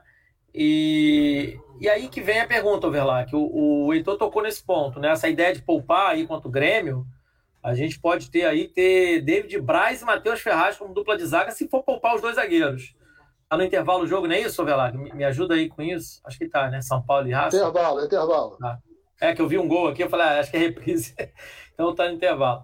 É, então, assim, é temerário, né? Entrar com a zaga reserva É, enfim, mas também é temerário entrar com titular e no jogo, enfim, aí mil coisas para pensar. Ainda bem que a gente não é o Roger, mas a gente que está aqui sem pressão, como é que você armaria esse time contra o Grêmio e projeta também contra o Cerro? Tá? Já para fazer aquela mesma pergunta do Heitor. Não, eu, eu, eu basicamente, eu, você tem hoje é muito a questão da fisiologia, né? Que aí já foge ao nosso conhecimento, saber como fisiologicamente alguns jogadores estão. Aparentemente, o Lucas Claro é um jogador que me parece que vem desgastado já de algum tempo, né? E vem, é, inclusive eu achei que ele não fosse entrar em Recife, ele jogou, jogou hoje. Eu acho que o Lucas Claro é um jogador que pode ser poupado, pode, pode ser poupado. É, o, o Egídio é um jogador, por exemplo, que se for para entrar o Danilo Barcelos, eu prefiro que jogue o Egídio. Mesmo o Danilo Barcelos tendo, dando, tendo participação nos dois gols lá contra o Sport Recife, mas é um jogador. E, e o Grêmio joga com Ferreirinha de um lado, joga Alisson também. São jogadores de velocidade. Se pegar o Danilo Barcelos, eles vão passar por cima dele. Né? Então, eu, eu para botar o Danilo Barcelos, eu prefiro que jogue é, o Egídio. A questão do Nenê, eu acho que é ponto pacífico, o, o Heitor já explorou bem, eu acho que o Nenê tem que saber ser utilizado e não tem necessidade do Nenê estar em campo tendo um jogo já na próxima terça-feira. Ele pode estar ali até no banco para uma eventualidade, se for o caso, mas eu entraria também ah, ou com Casares ou com Paulo Henrique Ganso, com, com um dos dois. E na frente, eu, eu viria, eu ainda manteria o Abel. É, eu acho que o João Kennedy pode ser uma opção para um segundo tempo. É, manteria o, o Abel Hernandes. E aí é, vem a questão ali do Luiz Henrique e do Gabriel Teixeira, né?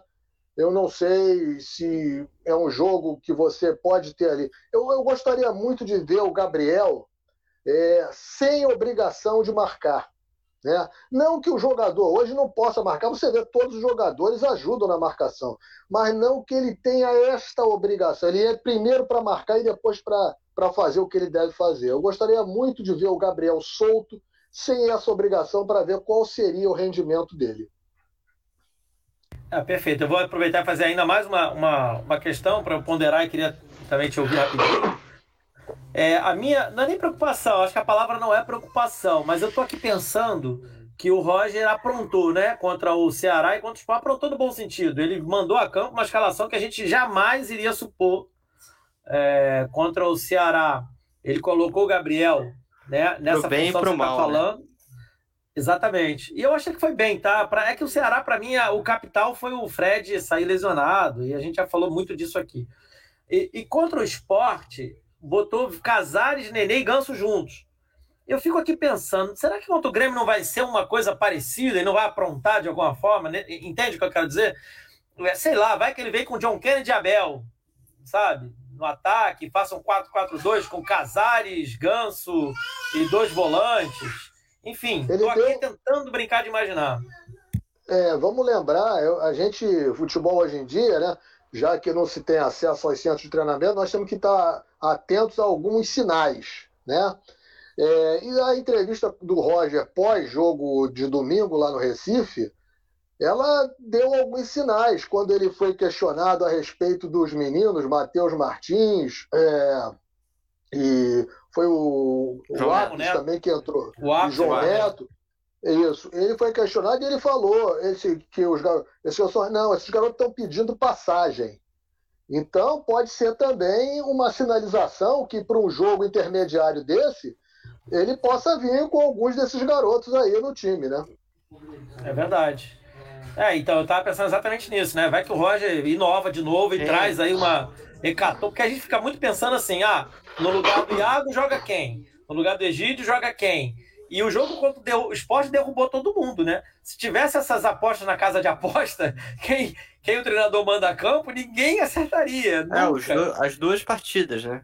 O primeiro. O, e para mim, como eu falei, para mim, o Ceará pro bem e o esporte pro mal, né? Eu, obviamente, não, contra o esporte, a equipe, mais. Ah, beleza, a gente ganhou o jogo contra o esporte e empatou contra o Ceará. Mas assim, tô falando de funcionamento de equipe, de domínio de jogo, de de chances reais de gol, né? Eu até acho, Heitor, que o jogo contra o esporte É, foi um jogo muito parecido. O primeiro tempo foi muito parecido é, com o jogo de hoje, com, com, um detalhe: o Fluminense não criou as oportunidades em, em número que criou hoje. Mas o Fluminense é, ter sido derrotado naquele jogo, no primeiro tempo, foi uma injustiça terrível, embora isso não é, é uma palavra que não existe no futebol. Porque o esporte, a exemplo do Cerro, jogava por um erro do Fluminense. E quando Sim. aconteceu esse erro, foi lá o pênalti, né? E ele fez o, fez o gol. Mas o esporte, como o Cerro hoje, até eu acho que o Cerro hoje criou mais chance de fazer gol no Fluminense do que o esporte Recife. Né? Dois times fracos. Mas é claro que num jogo de intensidade não é, não é, é desejado que você escale da maneira que o Roger escalou. Eu acho até que ele fez aquela escalação já antevendo que ele não teria um time que fosse lhe trazer dificuldades maiores, né? Sim, certamente, certamente. Até numa aquela coisa de tentar uma coisa realmente bem ousada, eu acho que é. Né? Até por esse ponto. E eu acho que contra o Grêmio ele não vai ter essa. Tem um respeito ali pelo Grêmio, né? até um clube que ele trabalhou e, e, e que tem jogadores de qualidade real, né? De, de, de mudar uma partida, de ah, tem. explorar esses espaços. E tem um outro ponto, né, que a gente tem que levar em consideração.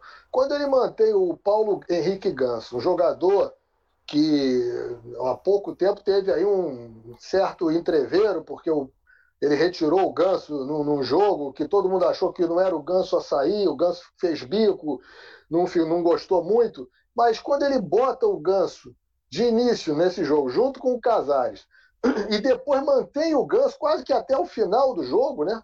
Manteve até os 35 minutos, e a saída do Ganso, até o Fluminense perdeu a posse de bola e até o esporte se animou um pouquinho, mas isso, para o vestiário, é, é bom também, né? Porque ele, ó, o Ganso jogou quase que o jogo todo. Né? O Ganso jogou quase que o jogo todo. Então sinaliza que ó, tá todo mundo aí sendo utilizado, tá todo mundo tendo oportunidade, né? Então isso também tem esse outro lado aí que, que o lado anímico do grupo, né? Sim, sim. Não, e, e você falou o que eu queria falar, que é ele foi tirando o Nenê e depois o Casares e o Ganso foi o último a sair, exatamente. Fez essa escala, né? Surpre... E de novo, surpreendeu todo mundo até nas mexidas, né? Foi surpreendente dar, em todos os aspectos. Rapidinho aqui, dar, dar uma boa noite aí pro Daniel, que estava aqui na. que acompanhou aí a live toda. Ah, sim, é verdade. Valeu aí, tem prova Foi. amanhã. Boa sorte aí na prova. Amanhã eu tenho aula, não tenho prova. Boa sorte. Vou até, vou até zerar os comentários aqui também, eu ia fazer tivesse, isso agora. Se eu tivesse prova amanhã, eu não tava aqui também, não. Então, entendo esse. É isso aí, Jade. A gente deixou dois pontos para lá contra São Paulo, isso eu concordo. Matheus Ferraz merece uma chance. Aí, de novo, Matheus Ferraz está meses sem jogar. Gente, é, é complicado. A gente pediu tanto isso para que o Roger fizesse esse rodízio.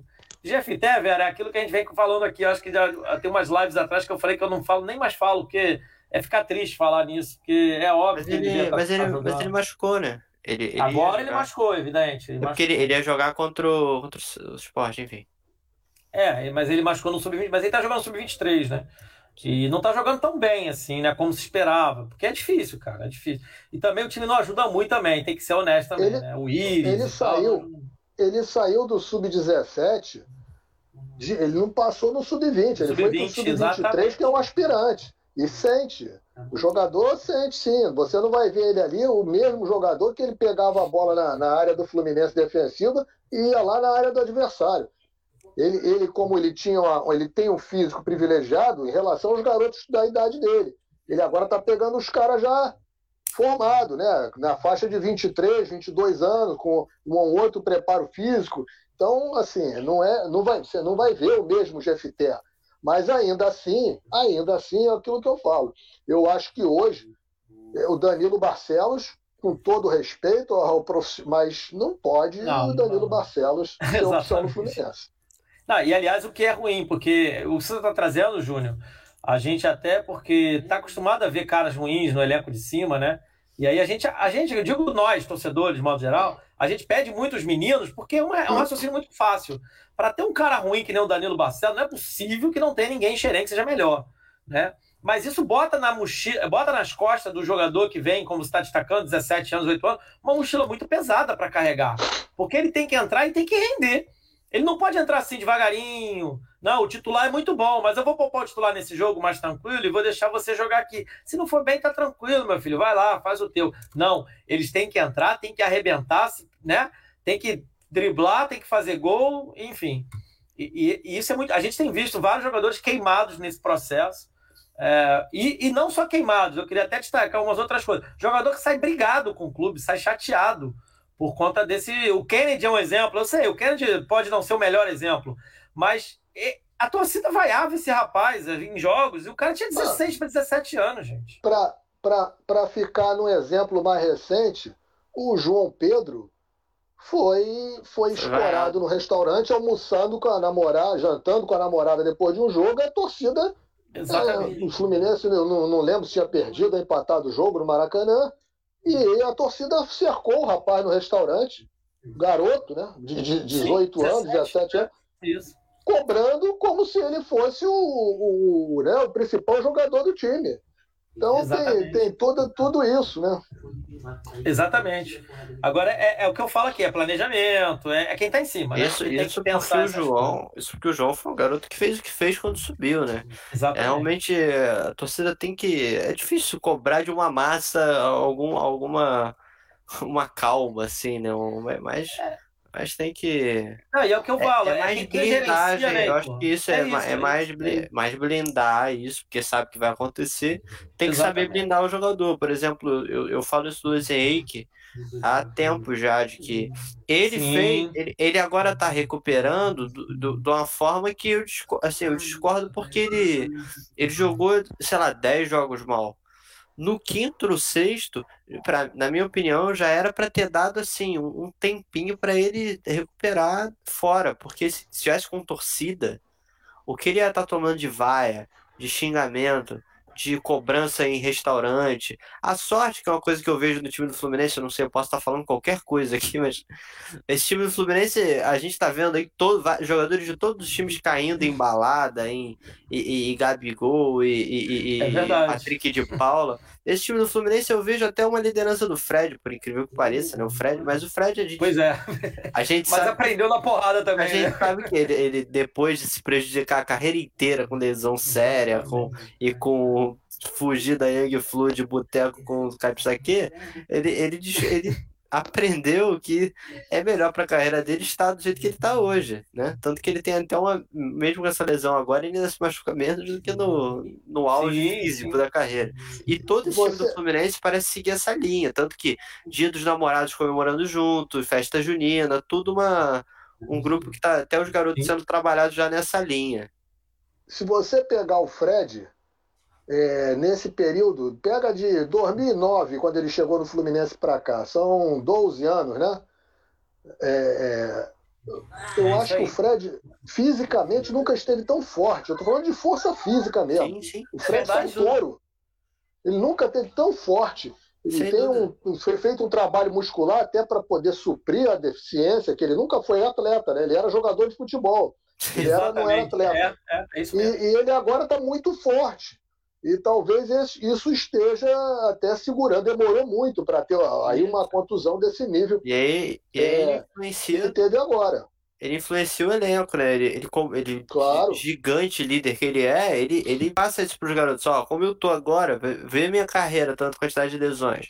Vocês podem escolher isso também. E aí você vê o time realmente desde o começo da pandemia não teve um que desse elenco principal que estourou alguma coisa desse estourou. tipo. É realmente sensacional. Não, até a gente na live passada, Heitor, não sei se você estava vendo a gente, a gente tocou muito, estava o Ovelar que estava, né? Tava o Ovelar que o Fábio, Fábio Coisa, a gente tocou, acabou tocando muito desse assunto, sabe? Falou do, de, de alguns veteranos que assim, a gente, a gente critica o campo, né? E que não fique Sim. tanto tempo, e que o Hudson não seja a opção né? Mas essas lideranças de vestiário, o Nenê, por exemplo, é um atleta, né? Acho que, cara, desde assim, sempre. É difícil.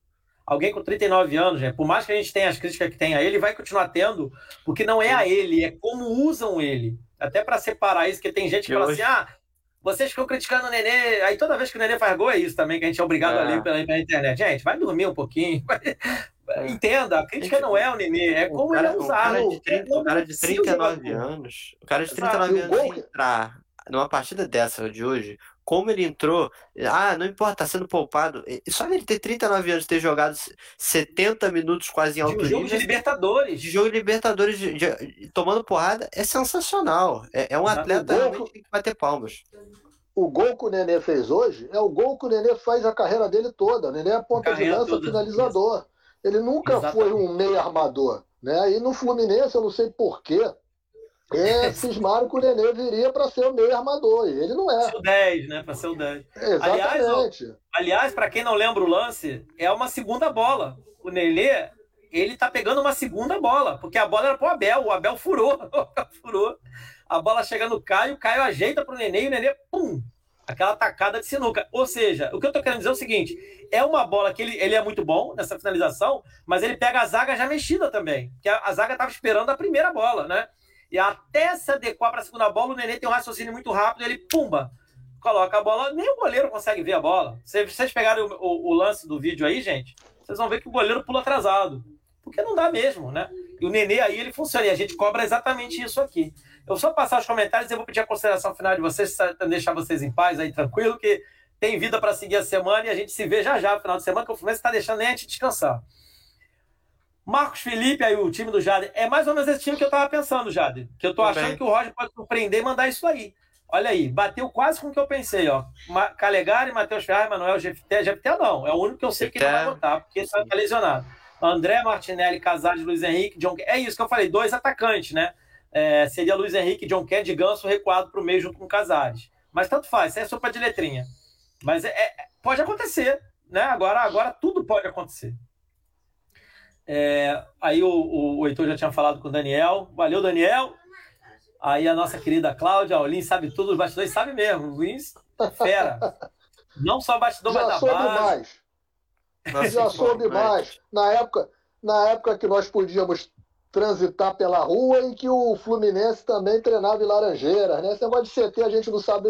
Hoje em dia é mais é uma chute né, do que qualquer outra coisa. Ah, é. Hoje em dia acabou ah, isso. Ah encarar o Luiz Henrique é indigesto. É, é, eu acho que você está dizendo exatamente o zagueiro, né? Tem que encarar ele, é isso? Ou é a torcida? Ajuda a gente aí, cara. Porque esse menino dribla muito, cara. Assim, é, os zagueiros balançam para lá e para cá com ele. Eu não queria estar na pele dos zagueiros quando ele tá bem, não, cara. Porque... E ele é forte, ele é forte. Ele é forte. Ele arrasta bem a bola, né? Ele arrasta a bola, cara, que ninguém pega. É incrível. Assistir o jogo hoje com o português narrando foi duro. Coloca Podia aqui com a gente, pior. deixa a imagem lá. Podia ser russo. Pô, pode crer. O Santos abriu só dando a passada aí, não deixou a mensagem, mas marcando presença, tá sempre aí também. Que falta. Ah, a bola na trave do Nenê. Não tem isso, gente. Podia ter feito 3, 4 ali. E, não é. seria nada demais. Tá, tá só rapidinho, rapidinho que batedor hoje de falta assim no, no mundo do jeito que a barreira andou, porque, porque a barreira andou muito, é, não dava para fazer o arco.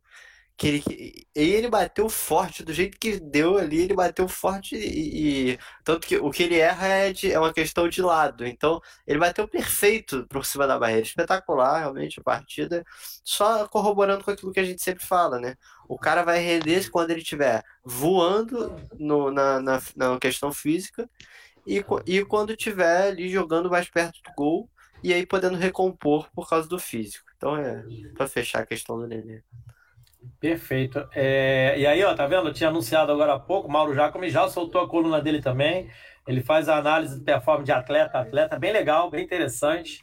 Cara, panorama é conteúdo, assim, que a gente não dá nem conta, às vezes, de, de acompanhar tudo. Tem muito material. Gente, consideração final agora, né? E mas sempre uma pergunta embutida, não tem jeito, vocês não vão se ver livre, não. Ô, Velac, tuas considerações finais e uma, uma pergunta, assim. Os reforços do Fluminense foram a inscrição de jogadores da base, pra, praticamente, para essa fase da Libertadores. Mas tem uma curiosidade, né? Uma curiosidade interessante, assim. O Metinho, até a gente comentou no grupo hoje aí durante o dia. O Metinho e três jogadores: Metinho, Rafael, Ribeiro e Raí continuam inscritos pelo Fluminense e esses três já não são mais do Fluminense. Isso que é interessante. E o Fluminense desinscreveu jogadores que estão emprestados e que a gente sabe que a qualquer momento podem ser pedidos de volta. É, mas enfim, só para provocar mesmo essa pergunta, assim, mais conversa de fofoca de botequim, é, é, engraçado isso, né? Assim, ou é um descuido, ou sei lá, alguém fala assim, ah, só troca seis por meia dúzia aí, vambora. São 50 nomes também, que, né? eu, eu não tenho certeza, mas eu acho que tem uma limitação é, nesse número de, seis. de seis trocas. Nomes. Seis nomes. Quantos? Seis. Seis. É, não, mas a minha pergunta é assim, porque a gente tirou, a gente tinha que tirar seis e botar seis, era o limite. Só que a gente Isso. tirou jogadores da lista que são jogadores do Fluminense que só estão emprestados. E a gente manteve lá jogadores que não são do Fluminense mais. É só, é só isso, isso é uma curiosidade. Entendi. É. é, na verdade, o que, que acontece? Você pode colocar 50, né? A Comembol esse ano, por conta da pandemia, permitiu inscrição de até 50 jogadores. E, e com aquele, aquela ocorrência do River Plate na primeira fase, quem não tinha é, cumprido aí os 50, correu dessa vez para cumprir com os 50 nomes. Arrumou até quem não tinha jogador, até quem estava passando na rua na hora, pegaram lá a identidade do cara e inscreveram, para não correr o risco. Né? Aí no caso do Fluminense, você é, é, esses três jogadores que você citou, Raí, é, Rafael Ribeiro e o Metinho. O Metinho já, já, Metinho já foi até. Já, já já está na Europa lá se apresentando para dar início aos trabalhos no seu novo time. O Rafael Ribeiro o Raí, quero crer que a inscrição dele seja puro descuido, né? Eu espero que não tenha o descuido de escalar, porque isso seria um problema. Não, é que eles estavam inscritos na primeira leva, né? E eles podiam ter sido retirados agora retirados, e não foram. Né? É isso que foi, foi uma curiosidade porque eles já saíram do clube, né? O Rafael já se reapresentou ao Náutico, inclusive, o Raí já foi devolvido, né? Só que devolvido, o americano é. reemprestou é. ele. Eu não sei nem onde está, acho que é no Botafogo de São Paulo, se não me engano. Mas enfim. É, e agora as considerações finais, fica à vontade. Não, primeiro é mais uma vez um prazer ter tido aqui a companhia sua, do, do nosso Mauro Jacome, do, do Rafael durante a transmissão e agora do, do Heitor aqui conosco no pós-jogo, de toda a turma boa que teve interagindo esse tempo todo aqui. Já são 4 horas e 12 aí, estou vendo o reloginho que nós estamos aqui no ar. Então, mais um trabalho muito bom da equipe do Panorama, do Cantinho do Laranjal, e coroado com uma belíssima vitória do Fluminense, né? Que nos dá aí, nos deixa com uma, quase os dois pés nas quartas de final da Libertadores. Muito bom, é, depois de tantos anos, a gente voltar a participar da Libertadores da América e já vislumbrando uma quarta de final aí. Isso mostra aí o que o peso do Fluminense, que o, o que esse time, se for bem administrado, né, como pode ir longe. É isso aí, boa noite, grande abraço a todos. Aí, Heitor, terminando com essa mensagem para você fazer suas considerações, o sagaz Heitor, nosso menino prodígio aqui. Heitor, suas considerações finais e uma pergunta. Eu vou ser meio repetitivo para você, mas não valia a pena aí sim, enquanto o Grêmio fazer o que você tanto deseja, mesmo que precisasse poupar, botar três volantes ali para ver qual seria? O que, que o Filipão iria aprontar? Possível, possível sim, uma mudar para esse jogo, né? Acho que se, se colocasse ali os três volantes, até porque vai ter essa questão de transicionar agora para o Martinelli, entrar na, no lugar do André no jogo contra o Cerro, aí eu não acredito que vá mudar. Mas eu, acho que poderia ser uma opção válida sim. Mas eu, eu ainda prefiro a outra para esse jogo contra o Grêmio, de, de, colocar mais gente no ataque, principalmente o John Kennedy, para ter esse teste. Muito obrigado aí Rodrigo pelo comentário, fico sempre feliz com, esse, com essa interação, muito legal agradecer aí todo mundo que está até agora nesse, nessa live, né? Mais de quatro horas aí. Dar parabéns para toda a equipe que está desde aqui do começo, no, desde o pré-jogo, né? Aí, se a gente somar, vai totalizar aí cinco horas de live, praticamente sensacional. Mais um jogo aqui do Panorama. E a gente vai indo nessa Libertadores, vamos ver até quando a gente vai chegar na final. Aí é, aí é live de 24 horas, cobertura até o dia inteiro que a equipe é ah, grande da Plana final vai ser 48 horas, é 24 é, antes, 24 depois. Uma coisa, uma coisa que tem que começar a ser pensado pela equipe é que quando voltar o público ao Maracanã, como é que vai ser essa transmissão? Né? Porque em alguns momentos a turma vai querer, vai saudade do jogo. Vai ser o então, era, sozinho. Eu, eu, eu aconselho ao nosso querido Paulo Roberto Andel e ao, ao, ao Marcelo né, Diniz que já comecem a se movimentar e buscar lá um, um credenciamento junto à Sérgio para poder fazer a transmissão direto lá no Maracanã. Aí seria sensacional, né? Aí Verdade, seria, seria sensacional mesmo. Seria espetacular, mas.